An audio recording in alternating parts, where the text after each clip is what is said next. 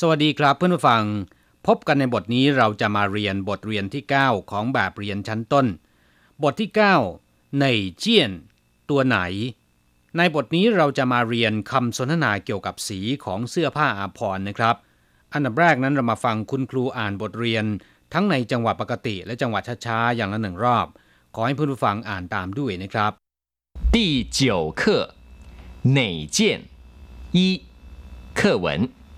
哪件上衣是你的？在你后头的那件是我的，是红的这件吗？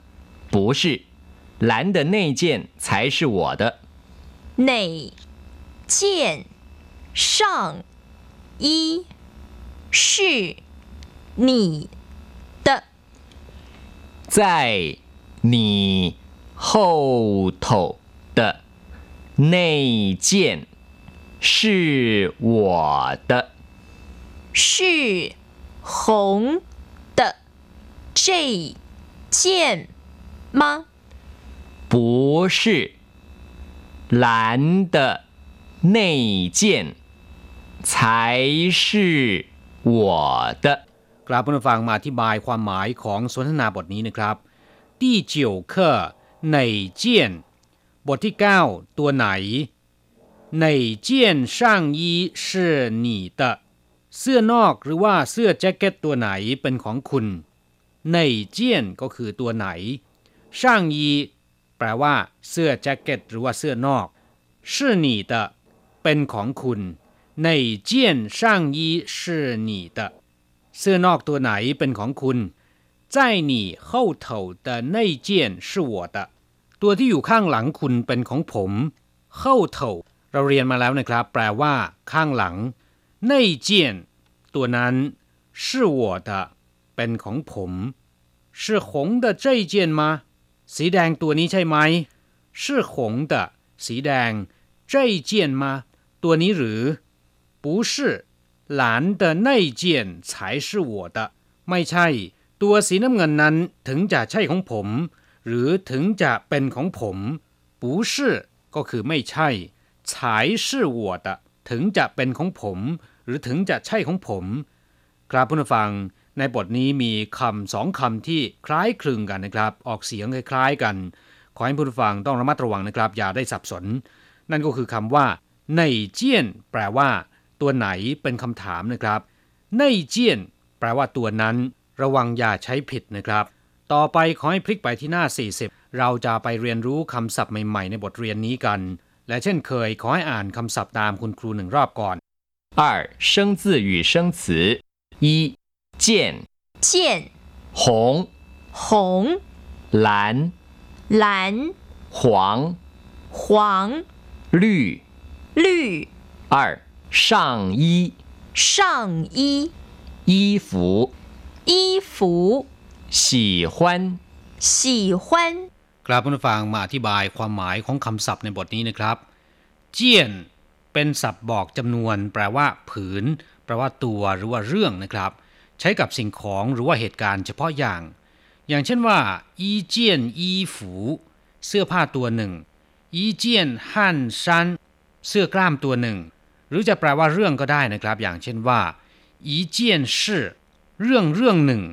แปลว่าคดีก็ได้ อย่างเช่นว่า สิงคดีอาญา หมินความแพ่งหรือคดีแพ่งคำศัพท์ต่อไปนะครับหงแปลว่าแดง อย่างเช่นว่าหงเซอร์สีแดงหงเป่าสือทับทิมหรือว่าพลอยสีแดง หงฉา ชาแดง หงเต้า ถั่วแดงหรือถั่วสีแดงนะครับ หงจง แปลว่า บวมเป่ง บวมแดง ซึ่งหมายถึงอาการเจ็บ หงเปา ซองสีแดง หรือที่ภาษาจีนแต้จิ๋วเรียกว่าอังเปา ซึ่งเป็นซองกระดาษสีแดงภายในมีเงิน เป็นธรรมเนียมอย่างหนึ่งของชาวจีนที่ผู้อาวุโสกว่า นิยมให้อังเปาแก่ลูกหลานเพื่อความเป็นสิริมงคล ในยามเทศกาลสำคัญนะครับ หงสือจื่อหุยสภากาชาติสือจื่อก็แปลว่าไม้กางเขนหรือไม้เลขสิบหุยก็คือสมาคมหรือองค์กร หงสือจื่อหุยก็คือสภากาชาติ ซึ่งมีสัญลักษณ์เป็นไม้กางเขนสีแดง กราบผู้ฟังคำว่าหงนอกจากแปลว่าแดงแล้วนะครับ ยังมีความหมายว่าโด่งดัง เรื่องลือได้อีกด้วย อย่างเช่นว่าเฉิงหลง是电影明星他很红เฉิงหลงก็คือพระเอกภาพยนตร์จากฮ่องกงนะครับเฉิงหลง是电影明星เฉิงหลงเป็นดาราภาพยนตร์他很红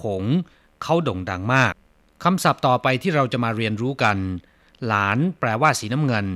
เว่ยหลาน แปลว่าสีครามหรือสีฟ้านะครับ หลานเป่าเสือพลอยสีน้ำเงิน ชิงชูยูหลาน เป็นคำคมที่อุปมาว่านักเรียนเก่งกว่าครู คนรุ่นหลังเก่งกว่าคนรุ่นก่อน ชิง แปลว่าสีเขียวนะครับคำว่า ชิงชูยูหลาน ถ้าแปลตรงตัวนะครับ ก็แปลว่าสีเขียว กลั่นออกมาจากสีน้ำเงิน และสีเขียวนั้นจะเข้มกว่าสีน้ำเงิน ซึ่งก็หมายถึงลูกศิษย์เก่งกว่าอาจารย์นั่นเอง ชิงชูยูหลานนะครับ หวาง แปลว่าสีเหลือง ในจีนแผ่นใหญ่มีแม่น้ำที่มีชื่อเสียงอย่างมากสายหนึ่ง แม่น้ำสายนี้เนื่องจากว่าไหลผ่านบริเวณภูเขาที่ดินเป็นสีแดง ก็เลยทำให้น้ำในแม่น้ำขุ่นเหลืองไปด้วย จึงเรียกว่า หวางเขอ หรือที่ภาษาไทยเรียกทับศัพท์ว่า แม่น้ำหวงโขนะครับ หวางเต้า แปลว่า ถั่วเหลืองหวางจิน แปลว่า ทองหวางคุนยามตะวันรอน หรือว่ายามหัวค่ำนะครับ ขวางกัว ก็แปลว่าแตง นอกจากแปลว่าสีเหลืองแล้วคำว่า ขวางยังมีความหมายในด้านลามกอนาจารหรือว่าโลกีด้วย อย่างเช่นว่า ขวางเซ่อเชี่ยวฮว่าคำขันลามก ขวางเซ่อชูคัน หนังสือโปหรือว่าหนังสือลามก ขวางเซ่อเสี่ยวชัวนิยายลามก ลุย แปลว่าสีเขียว เมื่อสักครู่อธิบายไปแล้วนะครับคำว่าชิงก็มีความหมายว่าสีเขียวเหมือนกัน แต่คำว่าชิงมักจะหมายถึงสีเขียวของต้นพืชที่ยังอ่อนนะครับ ยังไม่แก่เต็มที่ เรียกว่าชิง แต่ลุยหมายถึงเขียวนะครับ เช่นว่า หงฮวาลุยเย่ดอกสีแดง ใบสีเขียวลุยฉา ชาเขียวลุยเต้าถั่วเขียวลุยเหยวเหยวเขียวชะอุ่ม ครับนอกจากสีที่เรียนมาแล้วก็ยังมีสีอื่นๆนะครับ อย่างเช่นว่า สีดำภาษาจีนเรียกว่า黑色สีขาวเรียกว่า白色สีม่วง เรียกว่าจื่อเซอร์上衣แปลว่า เสื้อ เสื้อแจ็คเก็ต หรือว่าเสื้อนอกนะครับ衣服แปลว่า เสื้อผ้าอาจจะเป็นเสื้อนอก เสื้อชั้นใน หรือกางเกงก็แล้วแต่นะครับ เรียกรวมๆว่า衣服 ฉี่ฮวานหมายถึง ชื่นชอบ ชอบ หรือว่ารักในสิ่งใดสิ่งหนึ่งนะครับ อย่างเช่นว่า我好喜欢这个工作ผมชอบงานนี้มาก你喜欢这里的环境吗คุณชอบสิ่งแวดล้อมของที่นี่หรือไม่我很喜欢这里ผมชอบที่นี่มากกราบผู้ฟังหลังจากที่เรียนรู้คำศัพท์ในบทเรียนนี้ผ่านไปแล้ว ต่อไปขอให้พลิกหนังสือไปที่หน้าที่ 41 เราจะมาทำแบบฝึกหัด ขอให้ทุกคนอ่านตามคุณครูนะครับ 三代换练习，你喜欢这件红衣服吗？我不喜欢你喜欢哪件？黄的、绿的那两件我都喜欢。你喜欢这件红衣服吗คุณชอบเสื้อสีแดงตัวนี้ไหม คุณชอบเสื้อสีแดงตัวนี้ไหม我不喜欢ผมไม่ชอบ你喜欢哪件คุณชอบตัวไหน 黄的绿的那两件我都喜欢ตัวสีเหลือง สีเขียว ทั้งสองตัวผมชอบทั้งนั้น ครับผู้ฟัง สนทนาบทนี้หวังเป็นอย่างยิ่งว่า จะทำให้ท่านพูดคุยสนทนาภาษาจีนในเรื่องสีได้คล่องแคล่วมากยิ่งขึ้นนะครับ เราจะกลับมาพบกันใหม่ในบทเรียนถัดไป สวัสดีครับ